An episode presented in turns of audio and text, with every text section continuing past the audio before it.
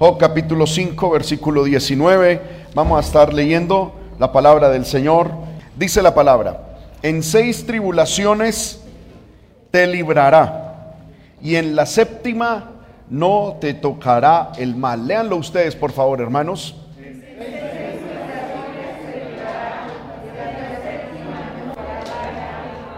Amén. Gloria al Señor. Vamos a orar, hermano, para que el Señor nos hable a través de su palabra y que podamos aprender a través de la misma. Amén. Gloria al nombre del Señor. Oremos.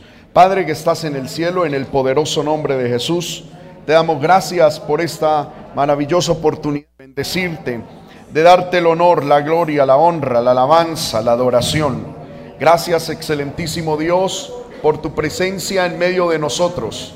Gracias, Señor amado, por la libertad que nos has dado también para cantarte, adorarte y bendecirte. En estos momentos queremos estudiar tu palabra y ruego que este pensamiento que has puesto en mi corazón, Señor amado, para compartir con tu pueblo, sea, Señor amado, bendecido por ti. Te lo pido en el nombre de Jesús. Amén y amén. Tome su lugar, hermano y hermana, sin dejar de alabar el poderoso nombre de nuestro Dios. Amén. Aleluya. Gloria al nombre del Señor.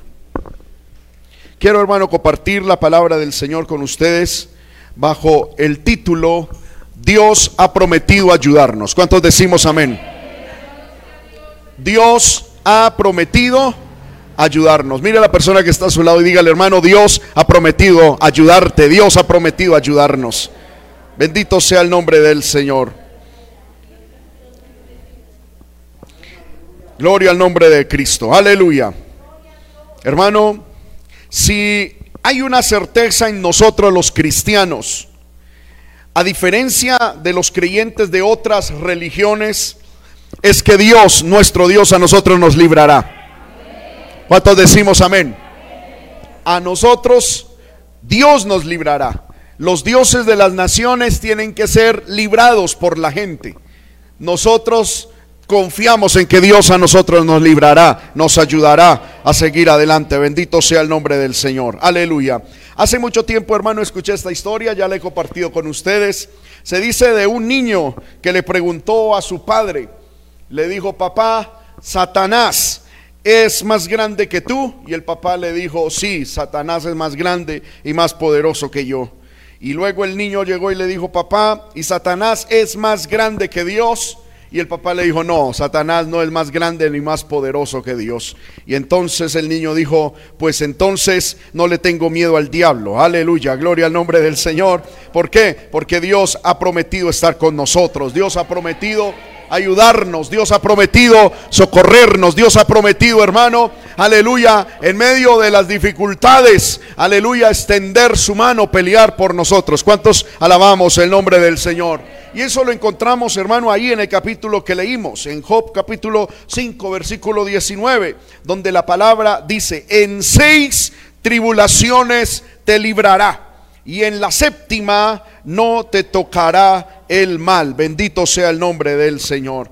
Hay una, hermano, una poderosa bendición de parte, una eh, bendición y una promesa maravillosa de parte de Dios para nuestra vida. La Biblia dice que el Señor nos librará de tribulación. Lo primero, hermano, que tenemos que entender es qué significa la palabra tribulación. Amén. Y de una manera, eh, de una aplicación directa, pues hermano, eh, se refiere a varias cosas. La palabra Sara o Sara, amén, en hebreo significa aprieto, significa aflicción, significa angustia y también significa eh, calamidad. Bendito sea el Señor. Y en estas cosas el Señor nos librará. ¿Cuántos decimos amén?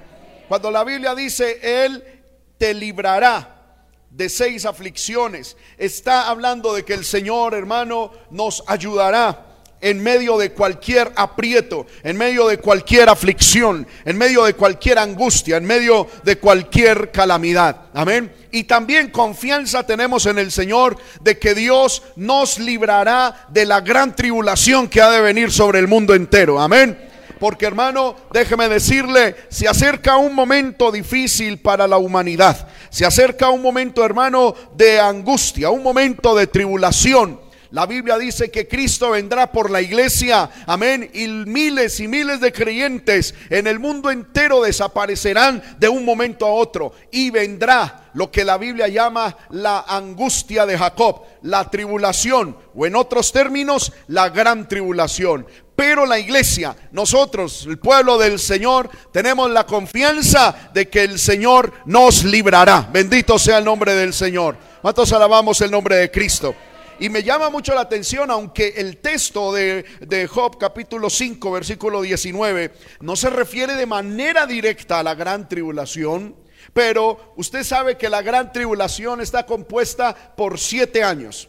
Y la Biblia dice, en seis tribulaciones te librará y en la séptima no te tocará el mal. Pareciera que de una u otra manera eh, eh, esperanza nos da el Señor cuando nos dice que así vengan siete tribulaciones o siete años de tribulación, a nosotros no nos va a tocar. Confianza tenemos en el Señor de que la iglesia será arrebatada antes de la, de, de la gran tribulación que vendrá a la tierra. Bendito sea el nombre de Cristo y que nosotros como iglesia no pasaremos por la gran tribulación. Pero también me llama la atención esto cuando dice siete tribulaciones.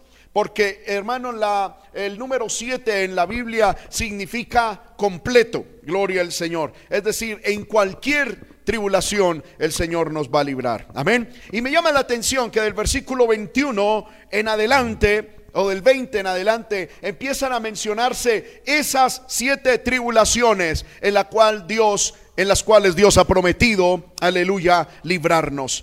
Los voy a leer. Amén. Vamos a leer Job capítulo 5, versículo 20 al 26. Gloria al poderoso nombre de Cristo. Aleluya.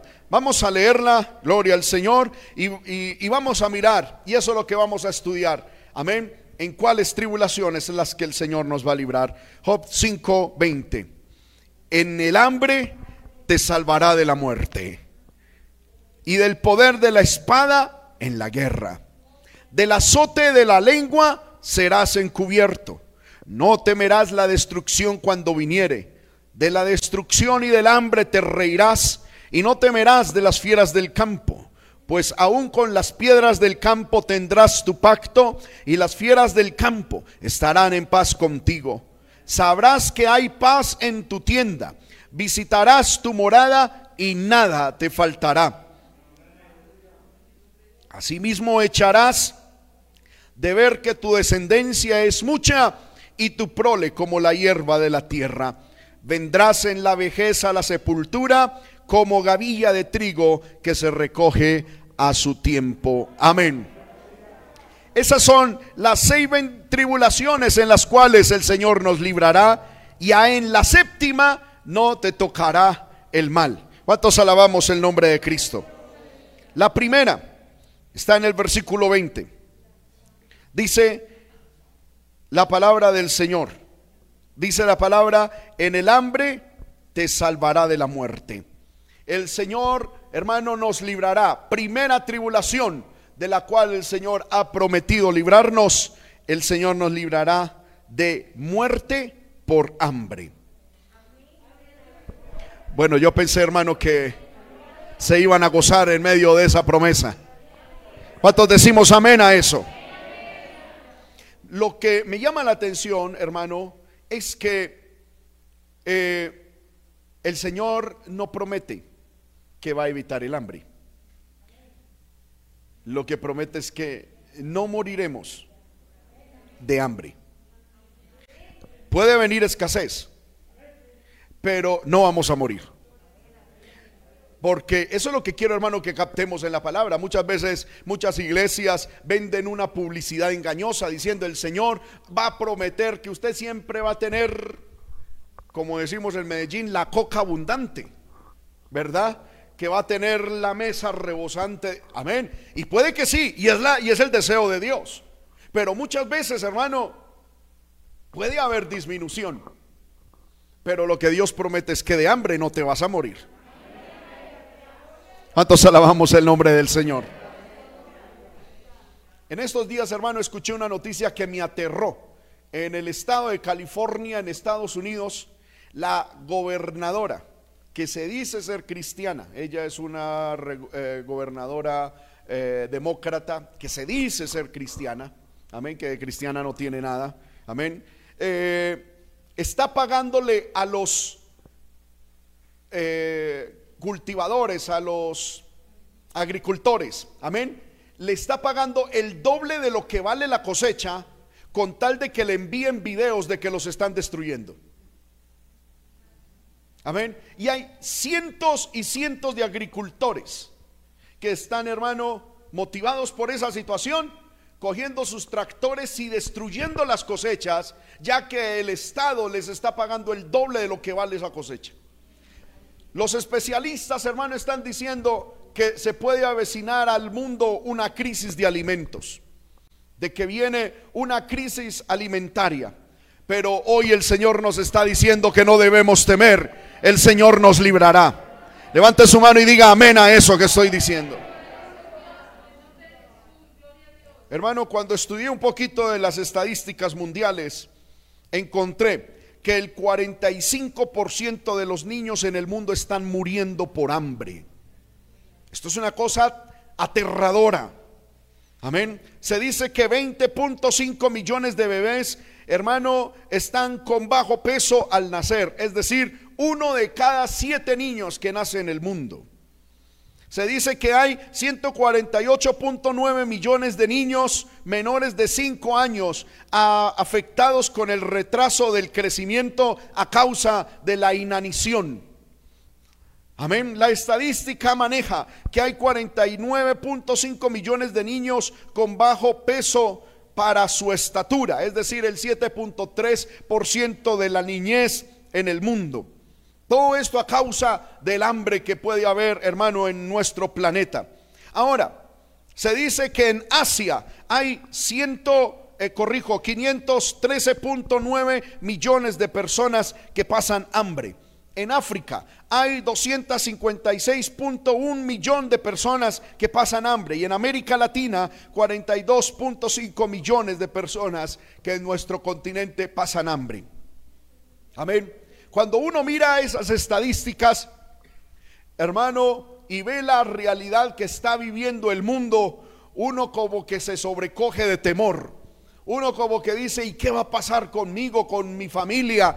¿Qué va a pasar con cada uno de nosotros? Pero vuelvo y repito, yo no vengo aquí a hablar, hermano, de las estadísticas ni de la realidad terrible que está viviendo este mundo. Vengo a hablar de Dios, de lo que Dios ha prometido, de lo que el Señor nos ha entregado. Y es que el Señor ha prometido, mire, les voy a dar unas promesas, hermano, que para que usted se lleve esta palabra en su corazón. En el libro de Salmo capítulo 39, verso 33, 19 dice que el Señor está dispuesto a librar nuestras almas de la muerte y a darnos vida en tiempo de hambre. ¿Cuántos alabamos el nombre del Señor? No importa lo que diga el Banco Mundial de Alimentos, no importa, hermano, lo que diga el Banco de, Semillas en el mundo, porque en estos días también escuché que hay una crisis en cuanto a las semillas en el mundo. El Señor ha prometido darnos vida en medio del hambre. Otra promesa, Proverbios 10:3. Jehová no dejará padecer hambre al justo ¿Cuántos decimos amén a esto? No dejará pasar hambre. Amén. Bendito sea el nombre del Señor. En el libro, aleluya, de, ahí de, de, Job, capítulo 5, el versículo 20 dice, en el hambre te salvará de la muerte. Hermanos míos, tenemos que tener la confianza en que el Señor tiene el cuidado de nosotros. Pero si usted se pone a mirar todos estos capítulos que leímos, no es una promesa para todo mundo. Porque alguien dirá, hermano, pero mire que hay gente que muere en el mundo de hambre. Dios no está cumpliendo su promesa. Es que no es para todo mundo. Por eso en el libro de Proverbios, el capítulo donde leíamos, hermano, Proverbios 10.3, dice, Dios no dejará padecer hambre a quién? Al justo. Amén. No es a todo mundo. Al justo. Yo hace algún tiempo, hermano, hablé con un pastor. con el reverendo Carlos Guerra, que Dios me dio el privilegio de almorzar con él un día, hermano, que nos encontramos en Bogotá y hablábamos sobre esto. Y él me decía, junto mm, eh, eh, meses antes de yo salir a la obra, que cuando uno va a salir a la obra, hermano, siempre está ese temor y si, y si me toca aguantar hambre, amén. Y este pastor me decía, me decía, él me decía, Juandita, me decía, Juandita, no vas a padecer hambre. Dios cuida a los que le sirven. A los que temen a Él. No, él decía, vea, yo le puedo asegurar no hay un solo misionero, no hay un solo pastor y no hay una sola persona que crea de verdad en Dios y que obedezca su palabra que haya muerto de hambre. No la hay. Es lo más básico. Dios se ha comprometido en auxiliar a los que en Él creen, a los que en Él temen y a los que a Él le obedecen en sustentarles con vida así haya hambre en el planeta. Y es que lo encontramos, hermano, en el libro de, Segunda de Reyes, cuando el Señor eh, eh, trajo una sequía al mundo. Pero Elías fue sustentado con unos cuervos, amén, que le traían carne a diario. Bendito sea el nombre del Señor. ¿Cuántos alabamos el nombre de Cristo? Que el Señor nos ayude a creer y a confiar en su palabra. Amén. Segunda aflicción de la que el Señor ha prometido liberarnos del poder de la guerra. Job capítulo 5 verso 20 dice, del poder de la espada en la guerra. Vuelvo hermano y repito la misma reflexión. No nos promete que no va a haber guerra. Puede haber guerra y va a haber guerra, porque Jesús dijo que en estos últimos días oiréis, habrán guerras y oiremos de rumores de guerras. Amén. Con estupor, hermano, encontramos noticias de cómo países, hermano, regímenes socialistas, amén, eh, eh, como Corea del, del Norte, presentó, hermano, armas que el mundo desconocía en esta semana. China mostró, hermano, me sorprendió un arma que vuela tres veces más rápido que el sonido. Es como una especie de dron no tripulado que vuela tres veces más rápido que el sonido. Vuela, llega hasta donde debe llegar, manda un, un choque electromagnético, cancela todas las, todos los aparatos electrónicos y a la velocidad de tres veces el sonido vuelve a su lugar. ¡Pam! Vuelve, ¡pum! Hace lo que tiene que hacer y vuelve. Amén. Eso es una cosa monstruosa. Amén. Tiene un alcance desde donde lo manejan hasta el momento de tres mil kilómetros. Es decir, alguien aquí con, hermano, el portátil o el, el dispositivo que lo maneja va lo lleva con coordenadas a tres mil kilómetros. Allá manda su choque, su pulso electromagnético, hermano, a un alrededor de tres o cuatro kilómetros a la redonda, canceló todo aparato, todo computador, apagó, hermano, todo lo eléctrico lo dañó y a la velocidad de tres veces la luz vuelve otra vez. ¿Quién vio eso? Nadie, hermano. Amén. Aún nuestro vecino está presentando armas, hermano, tremendas. Y cuando uno mira, hermano, desde ese punto de vista, el panorama futuro no es alentador. Pero el Señor ha prometido librarnos del poder de la guerra.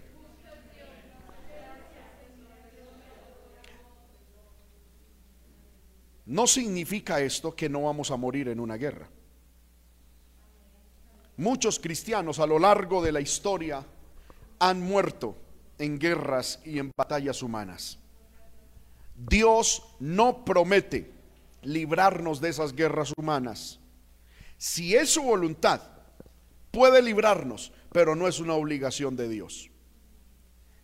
Lo que es que Dios nos va a librar es del poder de la guerra, no de la guerra y tampoco nos va a librar de morir en una guerra. Pero si el Señor nos permite morir en una guerra, no es por el poder de la guerra, sino porque Dios lo ha querido. ¿Me estoy haciendo entender con esto? Si en una guerra, hermano, alguien llega a morir, un justo llega a morir, amén. Dios utilizó eso para llevar a su siervo, a su sierva, a su presencia. No morimos cuando al diablo se le da la gana que muramos.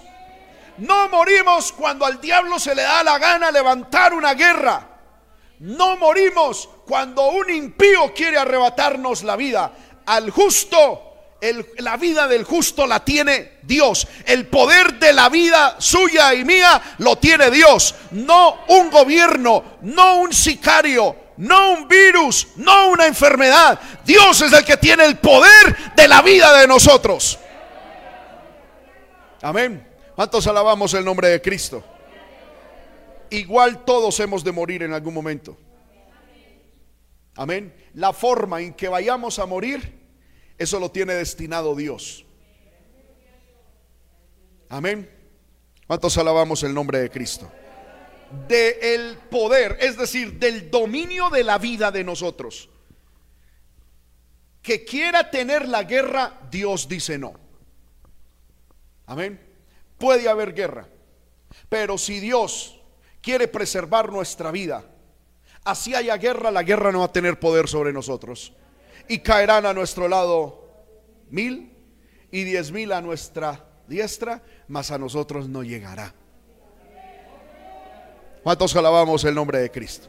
Entonces, de la guerra física no significa este texto que Dios nos va a librar. No, podemos morir, pero moriremos no por el poder de la guerra, sino por el poder de Dios en nosotros.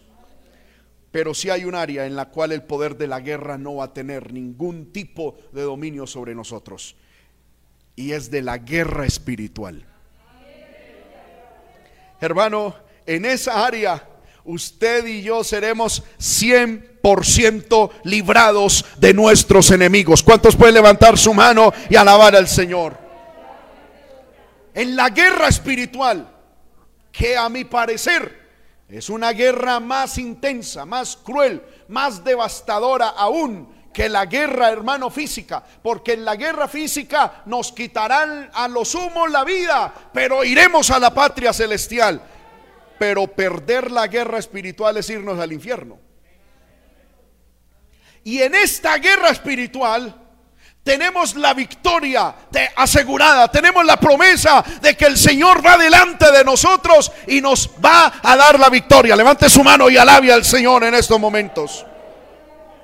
Porque esta lucha espiritual no es contra carne ni sangre, sino contra principados. Efesios capítulo 6 versículo 12. No es contra luz, no es contra aleluya carne ni sangre, no es contra el vecino, no es contra gobiernos, no es hermano contra familiares, no es contra ser humano alguno. Esta guerra es contra principados, contra potestades, contra gobernadores, contra huestes espirituales de maldad en las regiones celestes. ¿Y sabe qué dice Dios? Y en todas estas cosas somos más que vencedores por medio de aquel que nos llamó.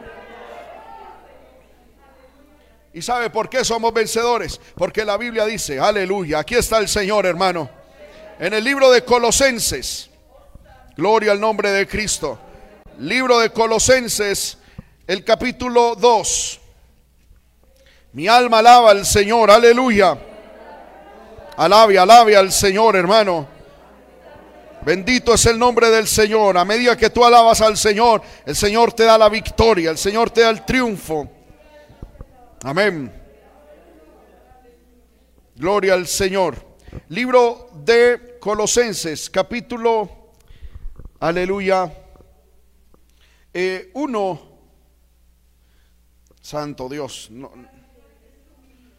dice que el Señor, aleluya, eh, expuso, aleluya, a Satanás triunfando sobre ellos en la cruz del Calvario.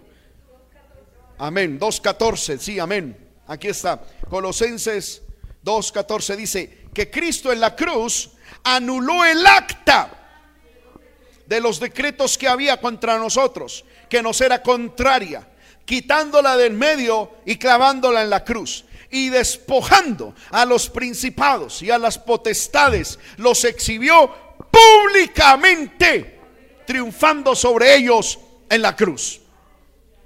Amén. Y esa victoria, según el libro de Romanos capítulo 2, 8, nos la entregó a nosotros, volviéndonos más que vencedores en Cristo Jesús. ¿Por qué somos vencedores? ¿Por qué, hermano, hemos de ganar esta victoria espiritual? Porque segunda de Corintios, capítulo 10, dice la palabra del Señor que es ante esta guerra nosotros, hermano, no militamos en la carne. Segunda de Corintios 10:3, pues aunque andamos en la carne, no militamos según la carne. Versículo 4, porque las armas de nuestra milicia no son carnales, sino poderosas en Dios para la destrucción de fortalezas. Yo le invito, hermano, que usted levante alguna de sus manos y diga lo siguiente, las armas de nuestra milicia no son carnales, sino poderosas en Dios para la destrucción de fortalezas. Dígalo de nuevo, las armas de nuestra milicia no son carnales, sino poderosas en Dios para la destrucción de fortaleza. Estas armas espirituales de derriban argumentos, toda altivez que se levanta contra el conocimiento de Dios y lleva cautivo todo pensamiento a la obediencia a Cristo. No saldremos derrotados. Ahora alguien dirá, hermano, el diablo me ganó una. Puede que haya ganado una batalla, pero la guerra no la ha ganado en el nombre del Señor. Porque, hermano, una victoria, una guerra es la suma de muchas batallas. Y puede que en una batalla Satanás gane. Puede que en otro el Señor nos dé la victoria. Y puede que usted en estos momentos diga, hermano, pero ¿dónde está ese texto de la victoria o esa realidad de la victoria en mi vida? Si en estos momentos estoy derrotado por Satanás. Derrotado no, que el Señor lo reprenda. No estás derrotado. Es una batalla perdida aparentemente. Pero los que amamos a Dios, todas las cosas nos ayudan para bien. El Señor te levantará, el Señor te restaurará, el Señor sanará las heridas de la batalla. El Señor, hermano, te dará fuerza. Y si tú confías en Dios y le crees a Dios, la guerra total será tu victoria, tu victoria, tu victoria. Muchas veces, hermano, en medio de la lucha espiritual, no vemos como un avance y vemos que nuestra familia, nuestros hijos, como que más están en las manos de Satanás, como que antes estamos retrocediendo. No, hermano. No, no lo crea de esa manera. Muchas veces orando por nuestra familia, muchas veces, hermano, ayunando por nuestra familia. Y en vez de ver un avance, como que vemos es como que retroceden. No. Amén es el espaviento del diablo al verse derrotado. Es el diablo gritando, amén, eh, eh, eh, con menos recursos que antes. Porque cada vez que usted y yo, escúchelo bien, cada vez que usted y yo nos postramos a orar, cada vez que usted y yo, hermano, confiamos en la palabra. Cada vez que usted y yo alabamos a Dios en medio de la guerra. Cada vez que usted y yo confiamos en medio de las tribulaciones. Es, perdóneme la expresión, un tiestazo que le damos al diablo. Es un golpe que le damos a Satanás. Es un paso que él da atrás. Aleluya. Cada vez que usted y yo nos levantamos. Aleluya. Creyéndole a Dios. Satanás tiene que retroceder. Los demonios tienen que retroceder. Y ellos se muestran como grandes. Ellos se muestran como invencibles. Ellos se muestran como si nada hubiésemos hecho, pero que el Señor los reprenda. Recuerde, el diablo y los demonios son mentirosos. El diablo y los demonios son mentirosos. La verdad es que Cristo va contigo. Aleluya, venciendo a Satanás. La verdad es que vas de victoria en victoria. Porque el poder de la guerra no puede contra nosotros. Ay, la Jalaya. Sheba, aquí rebebe y sojalaya. Aquí está el Señor. Levante su mano, hermano. Alabe al victorioso. Alabe al todopoderoso. Aleluya. Alabe al vencedor. Aleluya. Alaba al que va delante de ti. Aleluya. Aleluya. Aleluya. El poder de la guerra espiritual no puede contra aquellos que creemos en el Señor. No puede, no puede. Y aunque parece que, que, el diablo como que tiene a nuestros hijos agarrados, no lo confiese, no lo crea. Hermano, no, no, no, no. El diablo se muestra como que los tiene ahí agarrados. Pero recuerde que él es mentiroso. Todo lo que hace es para impresionar. Todo lo que hace, hermano, es para que le creamos. Todo lo que hace, aleluya, es falso. No se deprima, no se angustie, hermano, no le crea al diablo, no se desespere, no se desubique, que del poder en la guerra espiritual el Señor te librará. Aleluya. Aleluya. Uno muchas veces ve, hermano, a padres a esposos, esposas angustiados. Y déjeme decirle algo, hermano. Yo lo estoy viendo en la iglesia. Y me he dado cuenta de algunos que están pasando por luchas, por dificultades. Amén. Y algunos uno los ve y ya la sonrisa se les ha desaparecido en sus labios. El gozo se les ha ido en su rostro. Amén. Ay, siempre es como una, una reacción negativa ante las dificultades. Amén. Y eso significa de que le creíste al diablo. Que le creíste a los demonios. Amén. Gloria al Señor de que el argumento de Satanás, el informe que está presentando Satanás de esa guerra, el cual es mentiroso, un informe incorrecto y mentiroso, tú lo estás creyendo. Amén. Pero hoy el Señor te ha traído a este lugar a decirnos, hijos, hijas, el informe de la guerra es que vamos ganando.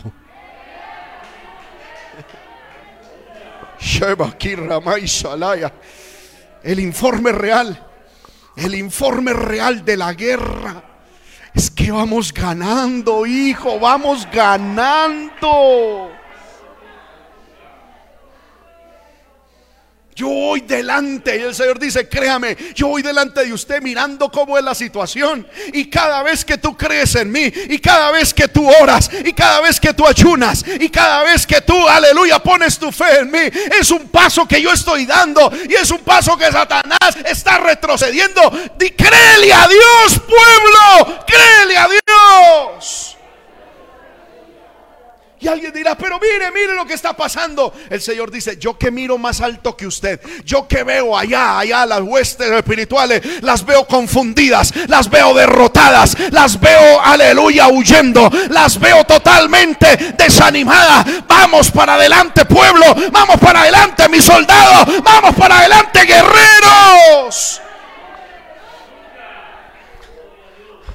Aleluya, el poder de la guerra espiritual no podrá contra nosotros, no podrá contra ti.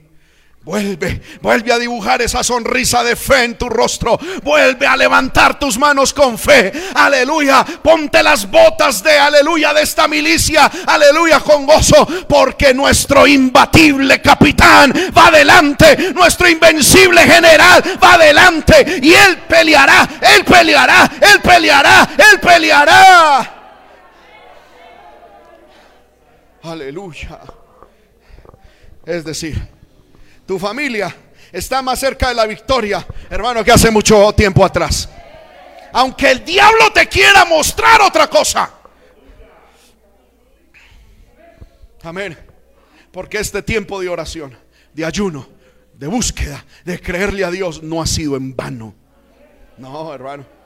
¿Usted cree que es que acaso cada vez que usted, hermano, se arrodilla a orar, esa oración que él le hace simplemente cosquillas al diablo? No, hermano. Son armas espirituales en Dios. Son armas de destrucción espiritual. Cada vez que usted se ha arrodillado a orar, son bombas en el mundo, hermano, antagónico de las tinieblas. Aleluya. Son metralletas, hermano, destruyendo la obra de Satanás. El diablo, hermano, no está ahí diciendo, ay, mire, oró, ay, qué cosquillitas. No, no, no. Cada vez que usted se ha levantado en las madrugadas a orar, el diablo ha tenido que salir huyendo. Sí, él se muestra, él se muestra como que nada le hizo esa oración. Él muestra como que nada aconteció. Pero es que recuerde, él es mentiroso. Es mentiroso que el Señor lo reprenda mil veces. No le crea al diablo. Lo que usted ve, hermano, es el diablo ahí como, como trayendo espuma para creerse más grande. Amén. En estos días, hermano, vi un documental de un señor que se enfrentaba a un tigre y entonces decía, si yo corro, él me gana. Si nos vamos por fuerza, él me gana. La única manera es engañarlo. ¿Y qué hizo? Cogió la chaqueta de él, se la quitó y la puso en unos palos por encima de su hombro y la chaqueta quedaba grande. Y cuando el tigre vio esa mentira, que desde el punto de vista de él era más grande que él, salió corriendo. Decía, aquí la forma es uno mostrarse más grande que el tigre. Porque si nos vamos de tú a tú, el, tigre nos, nos gana en todos los sentidos. La única manera es presentarnos más grande. y eso es lo que hace Satanás. Mostrarse como grande. ¿Y sabe qué está pasando con el pueblo de Dios? Que Dios venció al león y nosotros nos estamos asustando con el cuero.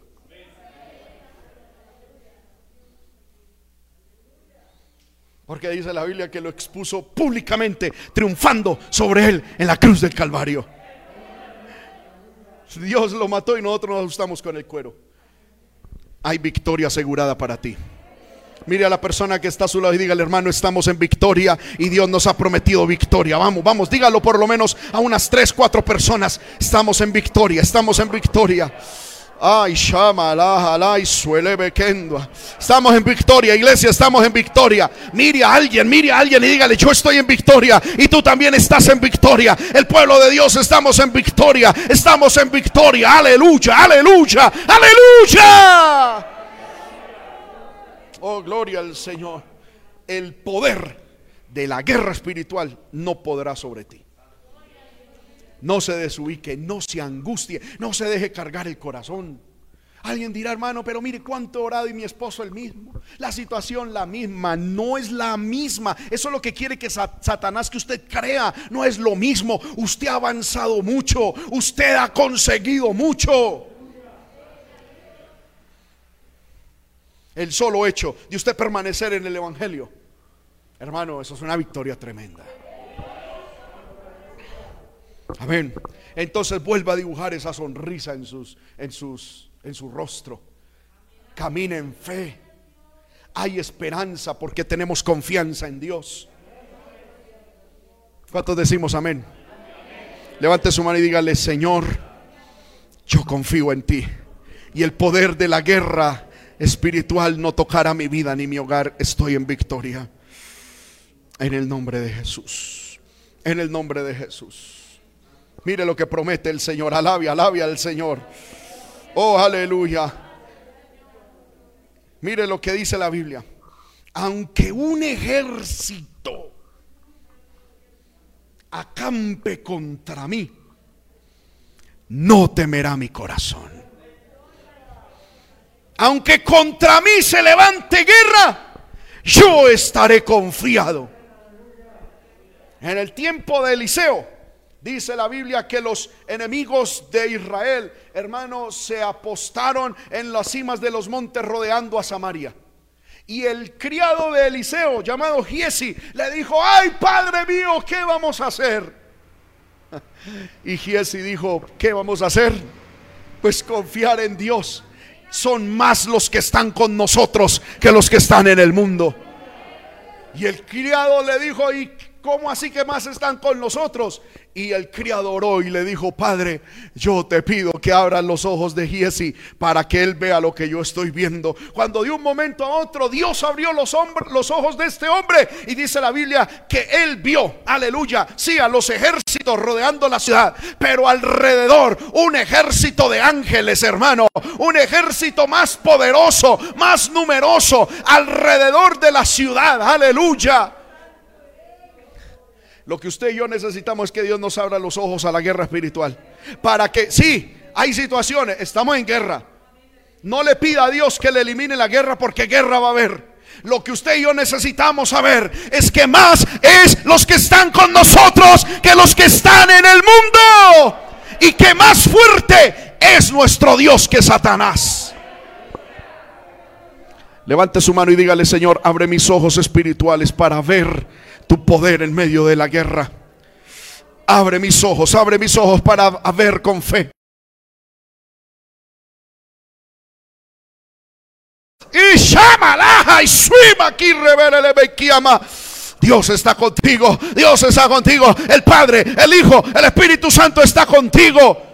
Millones y millones de ángeles que se cuentan por veintenas de millares están a tu disposición a la orden del sumo comandante a pelear por nosotros. Aleluya.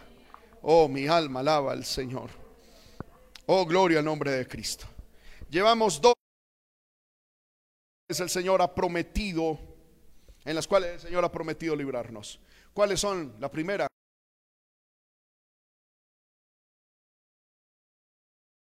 La guerra. Tercero, de la angustia social. Amén. Dice Job capítulo 5 versículo 21, del azote de la lengua serás encubierto. ¿De cuál lengua? De la lengua que se levante contra nosotros. Amén. De la lengua, hermano, que se que se sí se levanta muchas veces contra nuestra vida. Y eso eso trae una gran presión social. ¿Sí o no? ¿Qué es, aleluya, una presión social? La presión social es la influencia ejercida por un grupo de personas para lograr que una persona en particular cambie sus actitudes, sus pensamientos o incluso sus valores. A través de la presión social, un grupo social trata de influir sobre otra persona o varias para lograr que ésta actúe o se comporte de una manera determinada. Amén. Y Satanás utiliza mucho el azote de la lengua, es decir, la presión social, para, hermano, hacernos caer. Amén. ¿Cuántos alabamos el nombre de Cristo? Muchas veces, hermano, yo no sé si a usted le ha pasado al venir a la iglesia, usted ha sentido que el grupo lo mira mal. O pareciera que están hablando de usted. O usted escucha que evidentemente están hablando de usted. Amén. Y ese tipo de situaciones, el Señor dice que se van a presentar. Si alguien aquí está diciendo, hermano, yo no quiero volver a esta iglesia porque es que aquí hablaron mal de mí o yo siento que me están mirando mal, yo le voy a decir, no se vaya. Porque si usted se va, pues, ¿qué nos va a tocar hacer? Despedirlo con mucho dolor. Pero a la iglesia que usted llegue va a vivir lo mismo. Y es que en cualquier parte donde haya un grupo de personas, vamos a vivir lo mismo. Hermanos míos, cuando usted entra a una cita médica, y antes de que usted entre, usted va a la cita médica y antes de que entre al doctor, hay gente ahí. ¿Cómo lo miran los demás a usted? ¿Cómo lo miran? Amén. Le voy a decir, lo miran normal.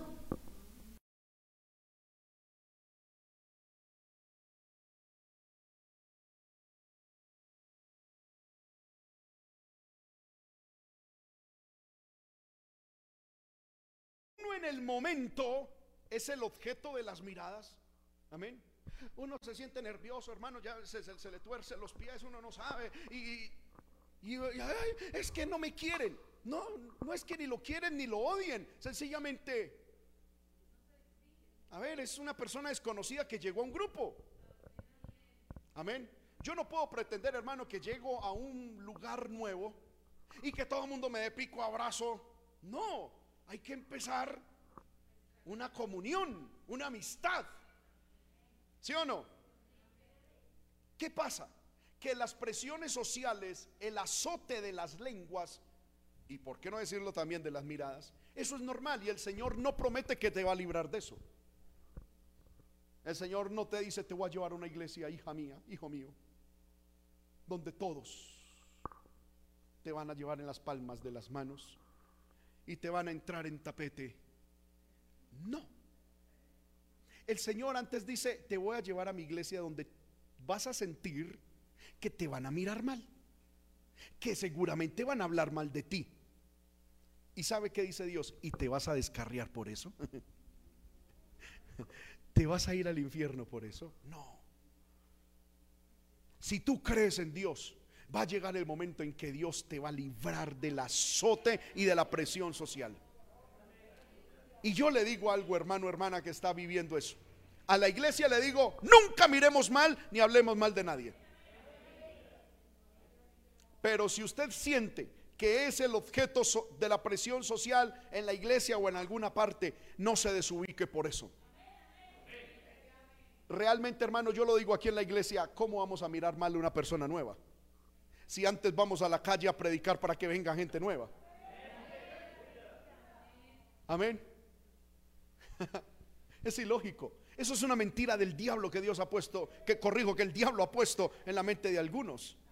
Ay, es que me miran mal, es que yo como que nadie me quiere. No, es que usted hermano es, un demonio del mundo. Hay hasta una canción que dice, nadie me quiere, todos me odian. Yo soy el patito feo. Amén. Ay, tico de mí. Reprenda ese demonio en el nombre de Jesús. Dios le ama. Créame que nosotros le amamos. Amén. Y vamos para adelante. ¿Cuánto levantan su mano y dicen amén a eso?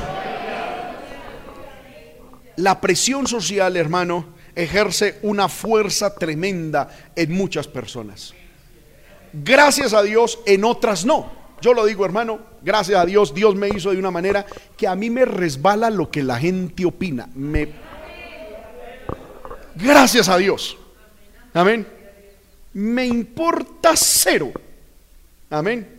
Yo no sé si es que yo soy, no sé de qué material, pero que alguien, a mí me han dicho, Julanito, de mire hermano, un día alguien de aquí a la iglesia se descarrió, que porque escuchó a otro pastor hablar mal de mí.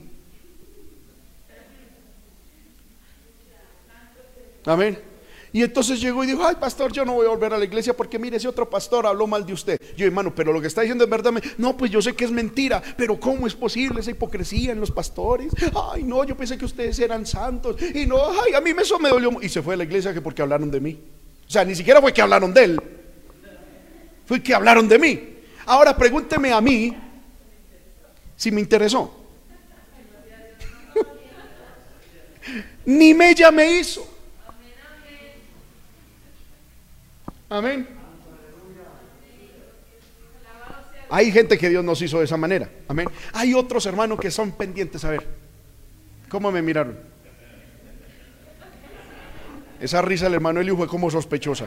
No, no, no, no, no, sí, sí, sí, sí. No, no, no, no, no. Cuidadito, hermano. Ay, mi corazoncito. Amén. Bueno. Hay gente que Dios la hizo así. Bueno, amén. Yo le digo, aprendamos a ser fuertecitos. Amén. Porque créame hermano que no todo el mundo está hablando de nosotros. Eh, no estamos en la conversación de todo el mundo. Es decir, no es que seamos pues Dios para qué. Amén. Eh, y tampoco a todo el mundo le vamos a gustar. Eso hay que aprenderlo. Amén. Y uno tiene que saber quién es uno en Dios.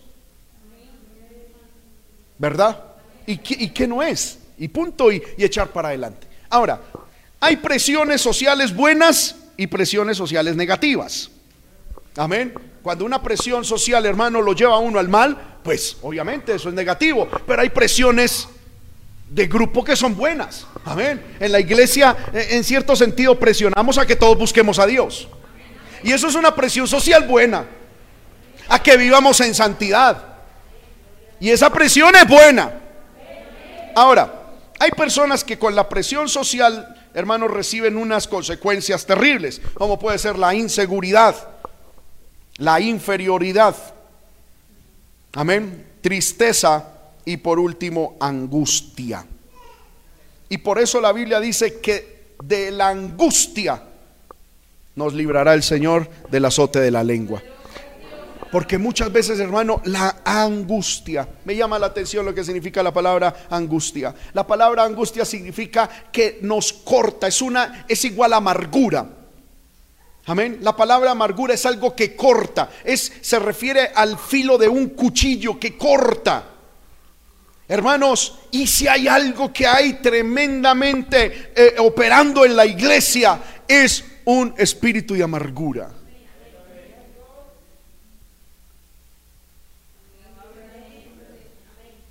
Amén. Una angustia, una amargura terrible. No le encontramos sentido a nada. Nos invitan a una fiesta y dañamos la fiesta. Nos invitan a un velorio y dañamos el velorio. Hermano, amén.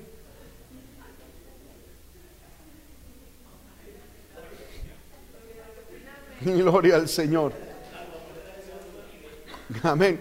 Cortamos el agua, hermano. Es una amargura. llegamos a un punto a, la gente y la gente, ay, llegó Jularito, qué bendición. Porque hermano, ni nosotros mismos nos aguantamos una amargura. Y cuando usted mira, la raíz es que usted le dio mucho, mucho, mucho, al, mucha importancia al azote de la lengua de los demás. Es que Julanito me dijo. Es que Julanita no dijo. Es que Julanito me visitó y me dijo. Es que Julanito no me visitó y no me dijo. Es que Julanito. Y mucha amargura. Ahora, el Señor no te promete que te va a librar del azote de la lengua, sino que te va a librar de la amargura, de la angustia. Dios hoy quiere y puede sanar tu corazón. ¿Cuántos levantan su mano y alaban al Señor con esto? Hermano, porque sí que la amargura está gobernando muchos corazones. Y uno lo ve hasta con uno como pastor. Amén. Gente que cambió. Yo lo digo, hermano. Yo he notado gente que ha cambiado mucho conmigo. Vuelvo y repito, a mí me resbala.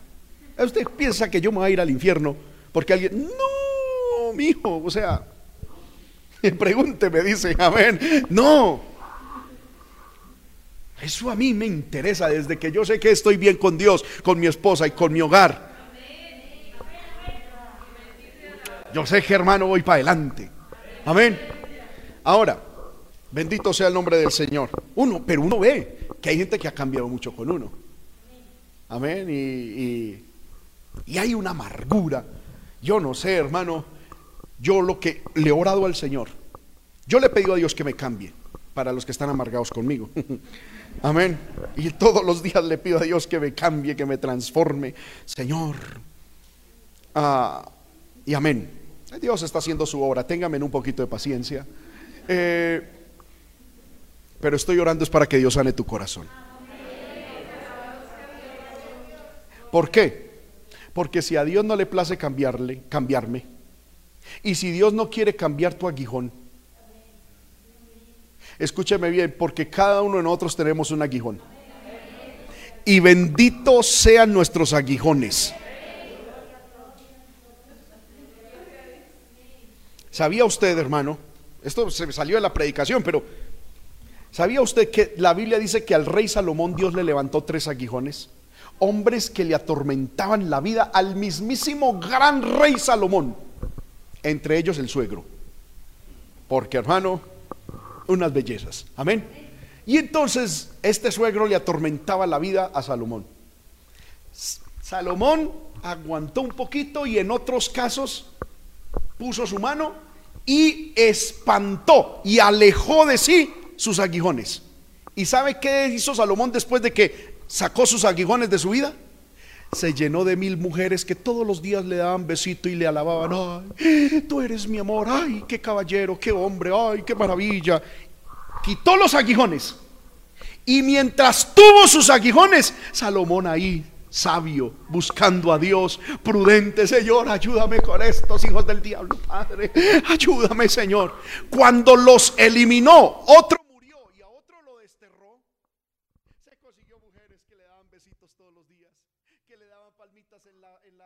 espalda. Ay, Salomón, qué sabiduría, wow. Y, dice la Biblia, y se engrandeció.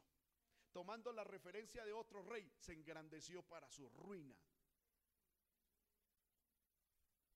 Amén.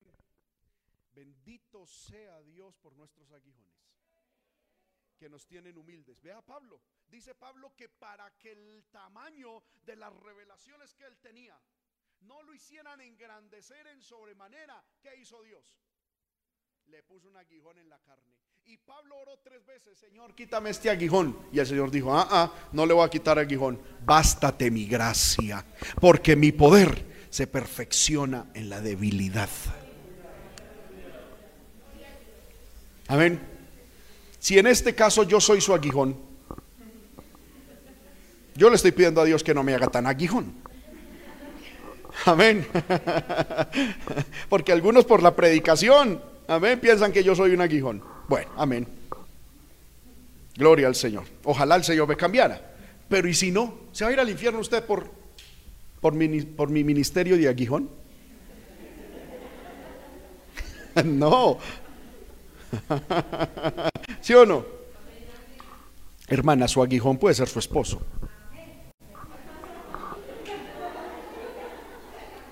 Amén. O su esposa. Ah, saldo poder. Amén. Gloria al nombre. Le dio oportunidad a la venganza, pero no. Fue firme, fue fiel, pues. Aleluya. Amén. Gloria al nombre del Señor. Sí que sí. Amén. ¿Y cuánta amargura está trayendo ese aguijón a nuestra vida? El problema no es el aguijón. El problema es nuestro corazón. La amargura que hay en el corazón. Y el Señor ha prometido que si tú le crees a Él, Dios te va a librar de esa angustia, de esa amargura, de ese dolor que ha traído esos aguijones a tu vida. Mire lo que dice, en lo secreto de tu presencia, Salmo 31, 20, en lo secreto de tu presencia los esconderás de la conspiración del hombre. Los pondrás en un tabernáculo a cubierto de contención de lenguas. ¿Dónde está ese lugar? Donde puede que hablen de uno, pero no llegarán a uno en lo secreto de la presencia de Dios. Amén. Cuando usted y yo nos metemos en el secreto, pero de verdad, no es una oracióncita de tres pesos. El Señor allí nos esconde de la conspiración Amén del hombre. Mire lo que dice la palabra, Salmo 32, 7. Bendito sea el Señor, dice, tú eres mi refugio, me guardarás de la angustia, con cánticos de liberación me rodearás. Hermanos míos, me llama la atención, dice, me guardarás de la angustia. ¿Sí ven? usted y yo no debemos andar por la vida aclarando todo lo que los demás dicen de nosotros. Amén.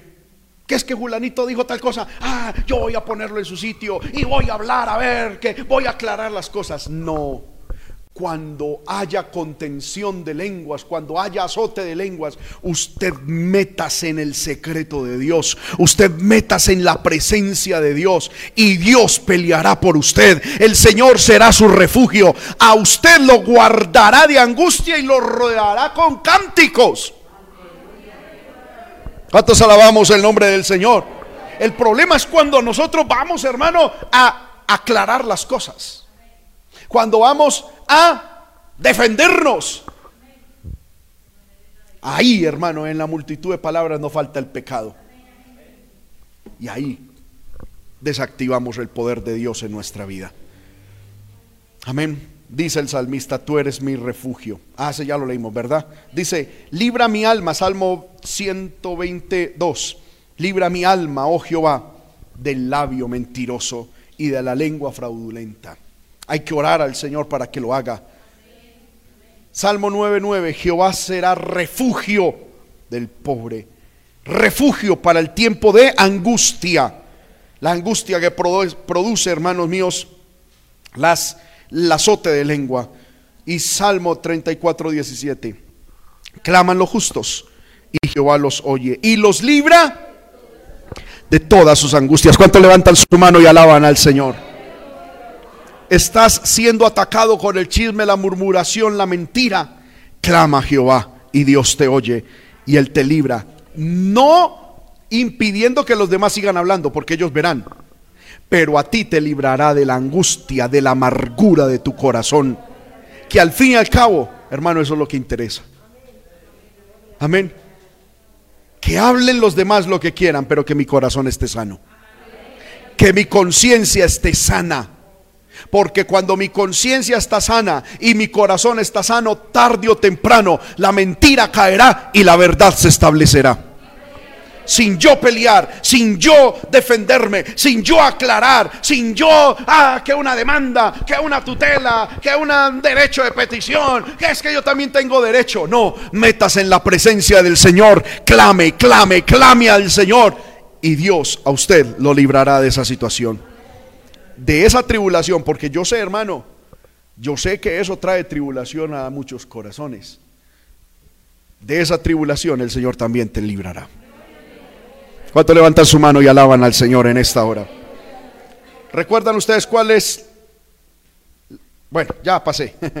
La cuarta, la cuarta tribulación que el Señor nos va a librar del temor de la destrucción. Job 5:21 dice, no temerás la destrucción cuando viniere. Recordemos, hermanos, las cuatro primeras tribulaciones de las cuales el Señor nos librará. Primero, de la muerte por hambre, no del hambre de la muerte por hambre. Segundo, ¿de qué? Del poder de la guerra. Cuarto, de la presión, de la angustia, de la presión social. Y cuarto, del temor de la destrucción. Vuelve y repite. Dios muchas veces no va a impedir que la destrucción venga porque en la destrucción es que Dios ejecuta sus juicios. Con destrucción es que Dios ejecuta sus juicios. Dios va a permitir muchas veces que venga destrucción. Lo que nos va a librar es de qué? Del temor a la destrucción. Porque muchas veces destrucción va a venir. Pero el Señor nos va a librar de eso. ¿Qué es la destrucción? Amén. ¿A qué se refiere con destrucción? La palabra destrucción, hermano, estos son los sinónimos en, ¿qué? en hebreo. Violencia, furia, asolamiento, despojo, devastación, opresión, rapiña y robo. Amén. Gloria al nombre de Cristo. Lo hice de manera intencional, a manera, a semejanza del, del virus. Amén. Un poquito, tampoco es que se parezca mucho, pero... Amén. Porque de eso también nos librará el Señor. Del poder del virus. Alguien puede morir, pero muere es porque Dios lo quiso, pero no porque el virus lo quiso. ¿Me estoy haciendo entender con esto? Amén. Ahora, yo encuentro, hermano, en este texto de, Job capítulo 5, eh, del versículo 22 al 23, encuentro varios tipos de destrucción. La primera es la que yo llamo la destrucción general. Porque dice el versículo 21, eh, no temerás de la destrucción cuando viniere. No habla de una en específica, sino como de una destrucción general. Cualquier tipo de destrucción, dice la Biblia, que viniere, no que provoquemos. Porque si usted provoca su destrucción, Dios no ha prometido en ninguna parte, ya lo hemos estudiado en otras ocasiones, librarnos de la destrucción que yo provoque. Amén. ¿Cuántos alabamos el nombre de Cristo? es de la destrucción cuando viniere, no cuando yo la provoque. Cuando venga la destrucción, el Señor ha prometido librarnos del temor que una destrucción que venga, hermano, produzca en nosotros. Ahora alguien, ahorita vamos a, mirar esto. Amén. Otro tipo de destrucción es la destrucción por sequía, lo dice el versículo 22. De la destrucción y del hambre te reirás. Por ejemplo, el hambre. Amén. Que aquí ya habla de hambrunas totales. El Señor nos va a librar del temor y aún de la destrucción por sequía. Y por último, de la destrucción natural. Dice la Biblia, no temerás de las fieras del campo, pues aún con las piedras del campo tendrás tu pacto, y las fieras del campo estarán en paz contigo. Estamos hablando entonces de destrucción natural, causada por seres vivos, porque dice fieras del campo, pero también causadas por material inerte, porque habla de piedras. Amén. Nosotros los cristianos no debemos de temer destrucción por ninguna de estas, hermano, de estos causas, seres vivos o material inerte. Bendito sea el nombre del Señor. ¿Cuántos alabamos el nombre de Cristo? Ahora, yo encuentro, hermano, que hay unas aplicaciones en nuestra vida. Está que el Señor nos librará del temor de la destrucción de manera física, si es la voluntad de Dios, librarnos de, ese, de, ese, de esa destrucción, el Señor nos librará de manera física. Vuelvo y repito, hay cristianos que han muerto eh, eh, eh, por animales, por desastres naturales, pero no es que eso lo haya realizado, es que Dios lo quiso así. Es del poder de Dios que nos quiere librar del poder de, la muerte o de la destrucción natural o, o general o física. Amén. Pero si es, la, si es la bendición de Dios y si es su voluntad, Dios nos puede librar de esa, de esa destrucción.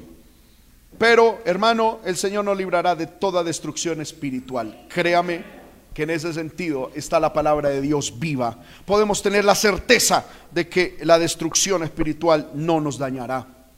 Amén. De que mientras usted y yo estemos en el Señor, Dios nos dará la victoria como hablábamos ahorita.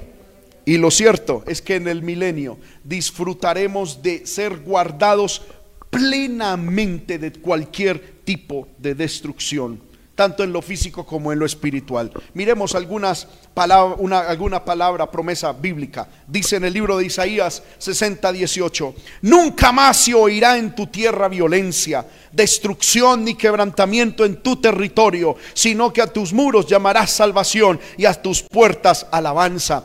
Esto lo viviremos de manera literal en el milenio pero espiritualmente lo podemos vivir, hermano, en nuestras, nuestras vidas. ¿Cuántos alabamos el nombre del Señor?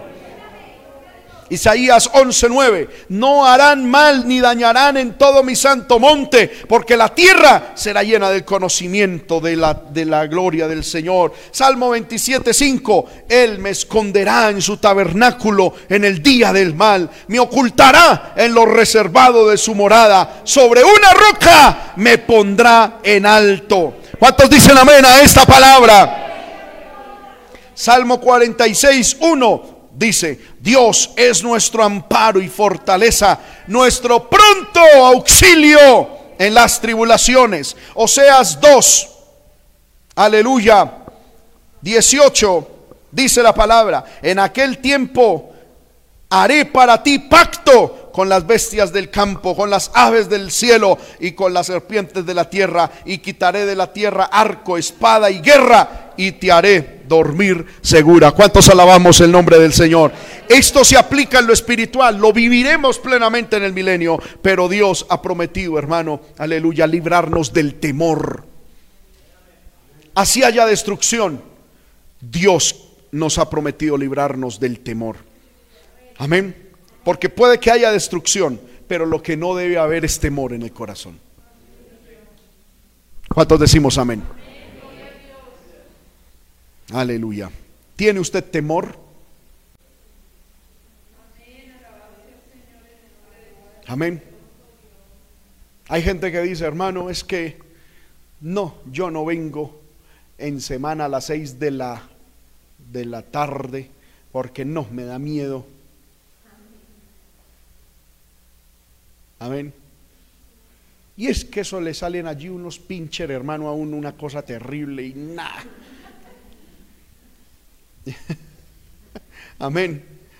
La Biblia dice que el Señor nos librará del temor, aún con esas fieras. Amén. Gloria al nombre de Cristo. De esas fieras el Señor presente ese temor delante del Señor. Porque hay gente, hermano, que deja venir a la iglesia por eso. Aleluya. Bueno, quinta, quinta promesa en la cual el Señor nos librará.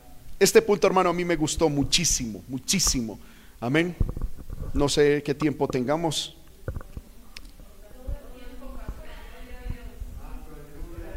Bueno, la quinta es, el Señor nos librará de la necesidad doméstica. Amén. ¿Cuántos alaban a Dios por esto? Pero no es lo que ustedes creen. De una vez les anticipo. Dice la Biblia, Job 5:24, sabrás que hay paz en tu tienda, visitarás tu morada y nada te faltará. Amén. A mí me llamó mucho la atención el texto. Hermano, y así se lo digo de primerazo, yo casi le empiezo a enumerar a Dios lo que a mí me faltaba en casa. Amén. Gracias a Dios no lo hice porque estudié bien. Amén. Porque yo me puse a pensar, bueno, aquí me hace falta unas cositas. Y también, pues me hace falta cambiar el carro, me hace falta cambiar de celular, eh, me hace falta como un viaje a Cancún. Eh, Amén. Eh, hermano, y es que si uno se va a poner a presentar a Dios lo que a uno le hace falta, hermano, sí, no, hay forma de ponerle fin a eso. ¿Sí o no? Y entonces yo dije, a mí me parece que aquí hay otra cosita. Y sí, evidentemente lo había. Eh, y encontré que el Señor nos va a suplir para nuestra necesidad doméstica, es decir, nuestra necesidad en casa. Déjeme, por favor, explicarles esto. Dios no está obligado en darnos lo que queremos, sino lo que necesitamos. Dios no está obligado en darnos lo que nosotros pensamos necesitamos, sino lo que realmente necesitamos. Amén. Bendito sea el nombre del Señor. Vuelvo y lo repito. Dios no está obligado en darnos lo que queremos, sino lo que necesitamos. El problema es que, según los psicólogos, hay necesidades sentidas y necesidades reales. Es decir, yo siento que necesito un viaje a Europa. Pero eso no es real. Eso no es una necesidad. Y hay veces nos inventamos unas necesidades, hermano. ¿Sí o no? Dios no nos va a dar las necesidades sentidas, sino las necesidades reales. Lo que haya de verdad. Ahora, cuando Dios haya suplido las necesidades reales y nuestra madurez en el Señor esté firme, el Señor también está dispuesto a darnos nuestros caprichitos. Porque Dios es bueno, hermano. Amén. Ahora, el texto dice cuáles son las necesidades que tenemos. Dice, sabrás que hay paz en tu tienda y visitarás tu morada y nada te faltará. Vamos a mirar qué es lo que nada va a faltar. Vamos a mirar las necesidades domésticas que están en ese, en ese texto. Dice la Biblia que la primera es paz. Y la palabra en hebreo paz es shalom una palabra hermosa, hermano, para los estudiantes de, del idioma hebreo, una palabra preciosa, shalom. La paz es fruto del Espíritu Santo. Y, la, y, el, y shalom habla de bienestar, salud, prosperidad, paz, amistad, pastos delicados, salvación y victoria. Es decir, Dios sabe que la principal necesidad doméstica es shalom. Amén. Bienestar, salud, prosperidad, paz, amistad, pastos delicados, salvación y victoria. ¿Cuántos decimos amén a eso? Y el Señor ha prometido suplir para esa necesidad doméstica. La segunda necesidad doméstica está en la palabra jatá, que es la palabra santidad. Porque la Biblia dice, no eh, dice, visitarás tu morada y nada te faltará. Me llamó muchísimo la atención cuando estudié la palabra faltará. Es la palabra jatá, que significa, se lo voy a mostrar de esta manera, errar, pecar, pérdida, falta, expiar, arrepentirse, hacer descarriar, condenar, culpable, daño, defraudar, delinquir, limpiar, ofrecer por el pecado, pecador, prevaricar, purificación, purificar y reconciliar. Eso significa la palabra jacta, que es lo que en nuestra Biblia dice faltará. Realmente lo que en la Biblia quiere decir es, se lo voy a decir de esta manera, visitarás tu morada y en ella nada habrá que te hará faltar.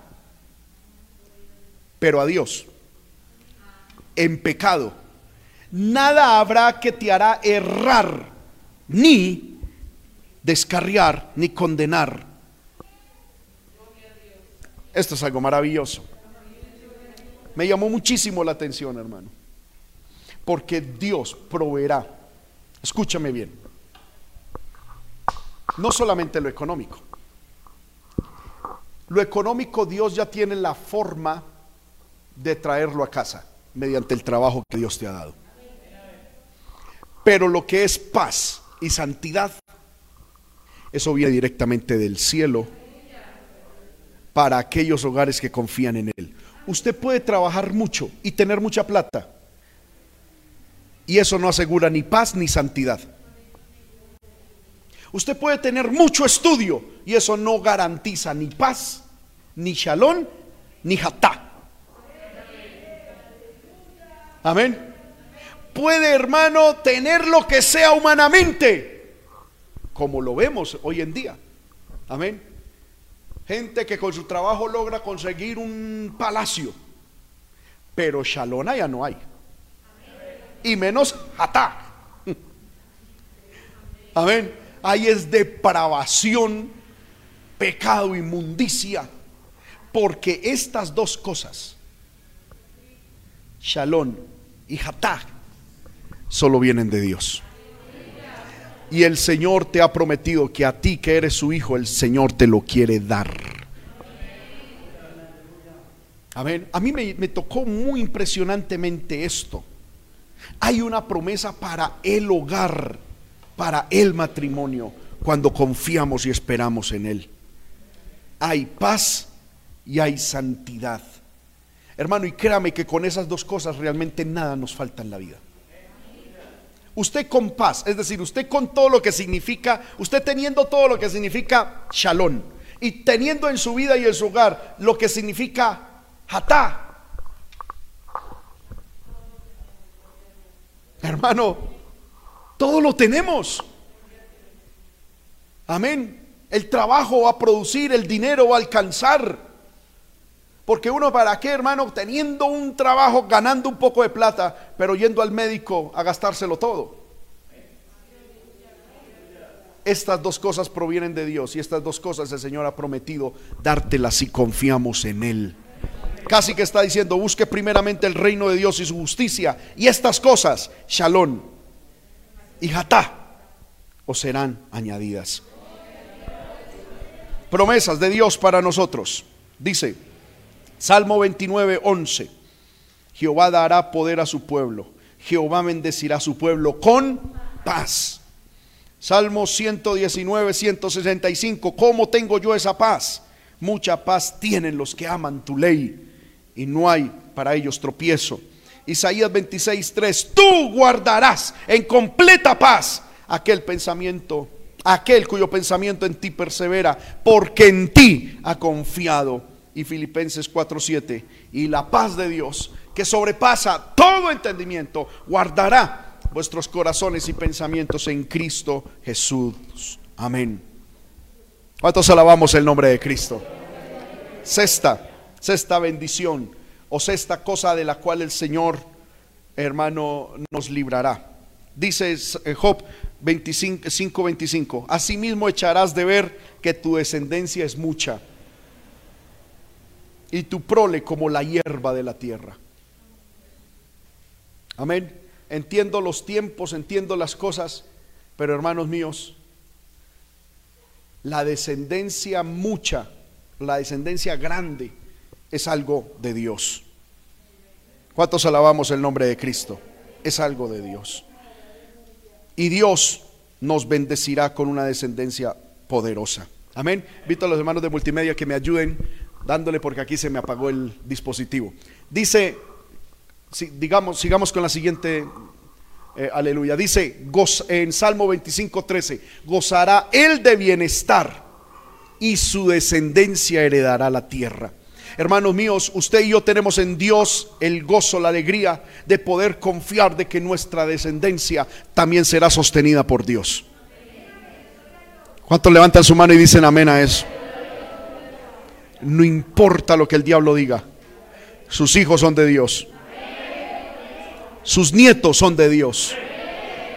Y su descendencia completa es de Dios. Amén. Gozará usted de bienestar, es decir, de shalom. Y su descendencia heredará la tierra. Siguiente promesa. Aleluya. Miremos qué dice la palabra del Señor. Salmo 37, 25. Joven fui y envejecido y no he visto justo que desamparado ni su descendencia que mendigue pan. Hermano, esto es una promesa de Dios para, para nosotros. Yo cuando estudiaba esto, hermano, aleluya, el Señor me decía, mira, mira, yo tengo en mis manos no solo tu vida, no solo tu hogar, sino tu descendencia. El Señor casi que me estaba diciendo, búscame sírveme, que de los tuyos me encargo yo. ¿Cuántos alabamos el nombre de Cristo? Eso es lo que nosotros, hermano, debemos hacer, confiar en el Señor. Esto, hermano, estas promesas no es simplemente para ponerlas ahí en una pared y decir, Señor, a ver, no. Esto significa que si yo busco a Dios, honro a Dios, Dios se va a encargar de los míos. Aleluya. Poderoso es el nombre del Señor. Amén. Aleluya. Sigue diciendo la palabra de Dios. La otra promesa acerca de la descendencia. Amén. Salmo 69, 36. La descendencia de sus siervos la heredará, es decir, la tierra y las bendiciones de Dios. Y los que aman su nombre habitarán en ella. Poderosa la palabra. Aleluya. Amén. Otra promesa sobre nuestra descendencia. Salmo 102, 28. Los hijos de tus siervos habitarán seguros. ¿Cuántos dicen amén a eso? Como dos o tres lo creyeron. Levante la mano, hermano, el que cree esta palabra.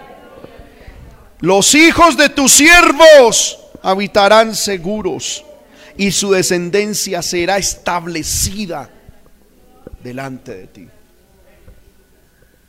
Amén. Vuelvo y lo repito, tus hijos son de Dios. Tu descendencia es de Dios. Cuando uno se pone, hermano, a mirar las noticias, las estadísticas, uno quiere llorar diciendo, ¿qué va a pasar con los míos? La Biblia dice que lo que yo debo hacer es procurar ser un siervo de Dios, servirle, entregarle mi ser, mi corazón, estar dispuesto, hermano, a servir a Dios. Amén. ¿Cuántos están listos para servir al Señor, hermano? Levanten la mano los que están listos para servir a Dios. Aquí es muy fácil levantar la mano. Tremendo cuando se llama a alguien para que haga un mercado, ¿no? Aquí el Señor, úsame. a lo que sea, y más con esa promesa. Hermano, hacer aseo, no. Hermano, ayúdeme, no. Hermano, es para la iglesia, no. Hay que ser siervos de Dios. Cuando uno le sirve a Dios, Dios dice, a usted sírvame, que de sus hijos yo tengo cuidado. Sus hijos estarán seguros y su descendencia será establecida. ¿Cuál es la condición? Servir a Dios, pero de verdad. No solamente ahí de buenas intenciones o de, o de buenas palabras. No, de verdad, servirle a Dios. Amén. Tenía que decirlo y se dijo. Salmo 102, versículos 112, versos 2 al 3. Su descendencia. Si usted lee el versículo 1, es de la descendencia del que teme a Dios. Estamos hablando los jueves del temor a Dios. Su descendencia será poderosa en la tierra. La generación de los rectos será bendita. Bienes y riquezas hay en su casa y su justicia permanece para siempre. Esas son las promesas sobre nuestras descendencias, sobre nuestra descendencia. Libro de Proverbios 11:21. Tarde o temprano el malo será castigado, mas la descendencia de los justos será que librada. Librada. Aleluya. Proverbios 27. Camina en su integridad el justo. Sus hijos son dichosos después de él. Amén. Última, hermano, tribulación de la cual el Señor nos librará. Está en Job, capítulo 5, verso 26, de una vejez traumática. Amén. Antes de empezar con esto, hermanos, quiero decirles algo. El mundo nos enseña, escúcheme bien, que la mejor época del ser humano es la juventud. Yo encuentro en la Biblia que la mejor época del ser humano es la vejez. Y yo a la palabra le creo.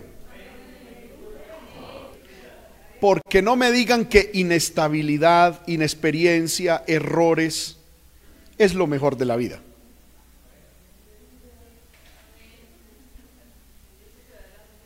Amén. Hay un diccionario que se llama el diccionario del humor y yo un día lo, lo, tuve en mis manos y busqué la palabra, amén, y eh, juventud. Y hablaba, hermano, de que decía, es la mejor época de la vida. Lástima que esté en manos de los jóvenes. y, es verdad, amén. ¿En qué sentido, en qué sentido la juventud es buena? Pues porque hay fuerzas. ¿Y en qué sentido la vejez es mala? Pues se le caen los dientes, el, eh, bueno, amén. Pero hermano, la estabilidad,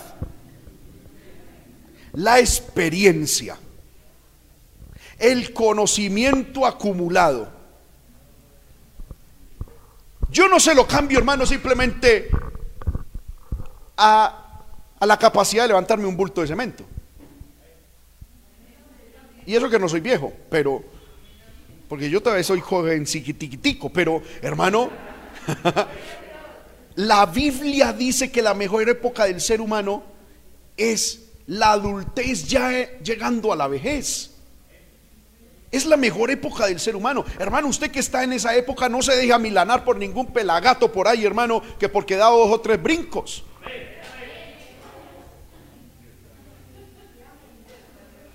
Amén. Sí, es verdad, hermano, que hay ciertas, ciertos achaques en la vejez. Un día estábamos jugando ahí, hermano, con una pelota fútbol y llegó mi papá y dijo, bueno, ahora acaba de entrar el crack. Y yo le dije, sí, se mueve y crack, crack, crack, crack, crack. Amén. Pero yo me ponía a mirar, él no corría mucho, pero él se sabía ubicar en la cancha. Y donde él se ubicaba, uno le pasaba el balón, ¡pum! Gol. Es que no se trata de correr, se trata de saber. Y él me dijo, si ve que soy todo un crack, por las dos cosas. ah, y yo entendí eso, hermano. Muchas veces los hermanos ancianos se sienten mal. Hermano, que, que ya estoy en... Y mire, tan bueno la juventud. No se deje amilanar por eso. ¿Cuántos decimos amén? Usted no se deje apocar por nadie. Usted tiene una palabra sabia en sus labios. Usted tiene un pensamiento correcto. Usted, usted es una persona que ya no se deja mover ni por presiones ni por ofertas de la vida, sino por principios. Y eso vale más que cualquier cosa en la vida. Amén. Mire, hermano, si a usted llega, eh, es, es muy difícil ver, por ejemplo, un anciano. Amén. Bueno, todo, todo como que influye. Pero es muy difícil ver un hermano, un, anciano descarriarse. ¿Sí o no? Pues entre otras cosas irse a bailar. ¿Sí o no? Pues un anciano irse a bailar que va, a abandonar a Cristo por irme a una discoteca, pues tampoco es que le dé el caltrate, ¿verdad? Pero, y todo como que ayuda. Pero hermano, un anciano no se deja mover ni por presiones ni por nada de eso. Ahora, para tener una juventud bendecida, como lo vamos a ver ahorita, hay que confiar y obedecer en el Señor. ¿Cuántos decimos amén? Mire lo que dice la palabra. Promesas. Y tú vendrás a tus padres en paz y serás sepultado en qué? Buena vejez. Dios quiere dar, porque hermanos, si Cristo se demorase en venir, todos vamos a llegar a viejitos. Algunos están en esas, otros vamos para allá. Amén. ¿Y qué quiere Dios en cuanto a la vejez? ¿Será que la vejez es una obra del diablo? No, Dios lo hizo así. Es algo natural. Y si usted se pone a mirar, entre la adultez y la vejez es más tiempo que en la misma adolescencia y juventud. Significa que esa es la flor de la vida. Ahí es donde Dios nos quiere. El diablo nos muestra lo contrario. Vuelvo y repito, él es mentiroso. Que la mejor época es la juventud. ¿Sabe por qué el diablo dice eso? Es para tener los jóvenes ahí, hermano. Y como él sabe que son inexpertos y que son inmaduros y que los puede manejar. Amén. Bendito el Señor. Pero el Señor quiere darte una buena vejez. Amén. Y cuando habla de vejez no es una pensión, hermano. Es buena vejez. Es una buena vejez. Dice la palabra, otra promesa para la vejez. Corona de honra es la vejez. Mire lo que dice la palabra, hermanos míos. Esto es un cambio de paradigma, de, de cosmovisión. La corona que Dios da a un ser humano es una buena vejez. Y buena vejez no es, hermano, estar sentado ahí en una, eh, una mecedora viendo, no es, hermano, una buena vejez con sabiduría, con entendimiento, con gracia y presencia de Dios. Así toque trabajar, porque es que algunos dicen, ay hermano, qué pesar ver los viejitos trabajando. No.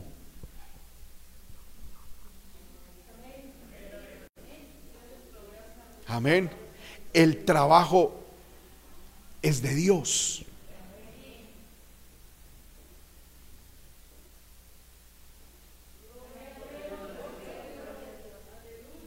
Hermano, usted que está en, ya en su vejez, pídale a Dios fuerzas para seguir trabajando.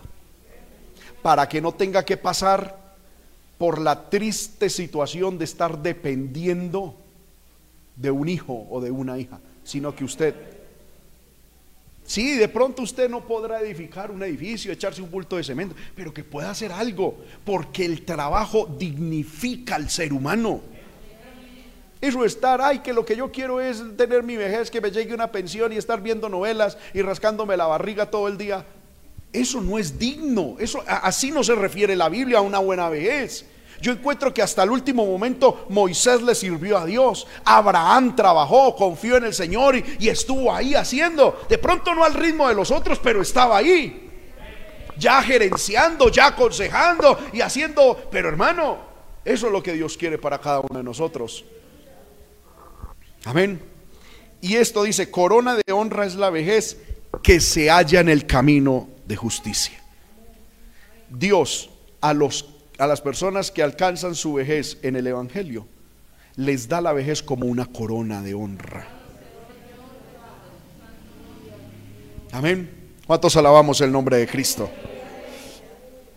Salmo 92, 14. Aún en la vejez fructificarán, estarán vigorosos y verdes.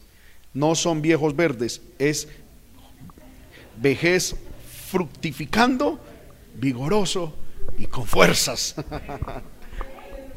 y verdes, amén, pero no verdes en el sentido del otro. Amén, gloria al nombre de Cristo. Yo encuentro, hermano, de que el Señor ha prometido librarnos entonces de todos los siete temores que más alberga el ser humano. Y mire, termina con esto. Job 5:27. He aquí, lo hemos inquirido, lo cual es así.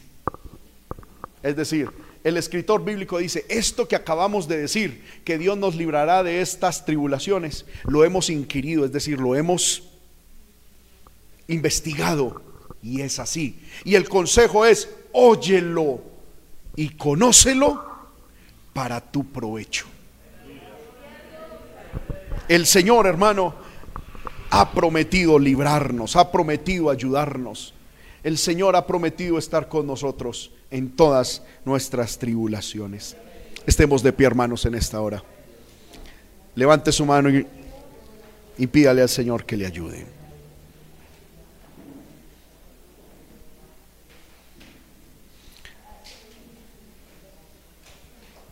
Aleluya. Gloria al nombre del Señor. Gloria al nombre de Cristo. Gloria al nombre de Cristo. Aleluya. Levantemos nuestras manos, hermano, y oremos al Señor. Oremos al Señor. Yo siento, hermano, que la presencia de Dios ha estado con nosotros y que la palabra ha fluido de manera especial. Amén.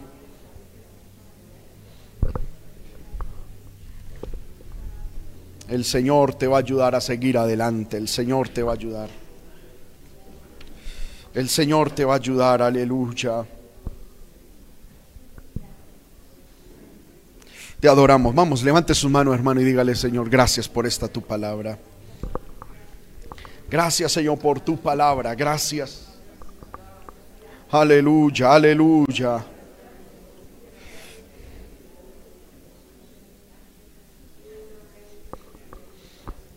Aleluya, aleluya. Dígale al Señor que se lleve todo temor. Dígale al Señor, hermano, que se lleve toda angustia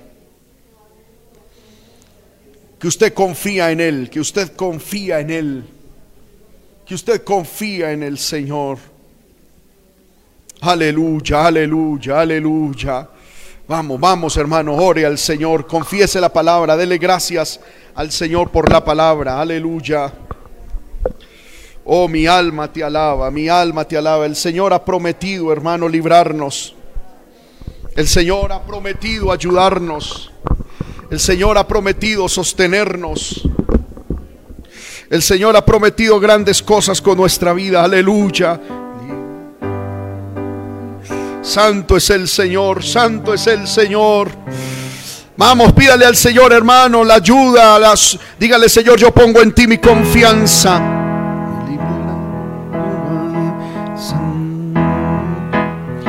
Me librará Jehová el Señor.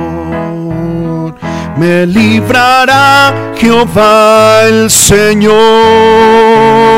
del enemigo que acecha mi alma. Me librará Jehová el Señor. Cantemos de nuevo. Me librará Jehová el Señor. Me librará Jehová el Señor del enemigo que acecha mi alma me librará Jehová el Señor. Aunque en valle de muerte ande yo y las aguas me quieran cubrir aunque el fuego me quiera quemar, no habrá quien pueda con Jehová. Jehová mi Dios, me librará Jehová el Señor. Amén. Me librará Jehová el Señor del enemigo que acecha mi alma. Me librará Jehová el Señor. Me librará Jehová el Señor. Sí, dígalo. Me librará Jehová el Señor del enemigo que acecha mi alma. Me librará Jehová el Señor. Si la envidia visita mi hogar y la ruina me quiere abrazar, si el demonio me quiere hacer mal, no habrá quien pueda con Jehová.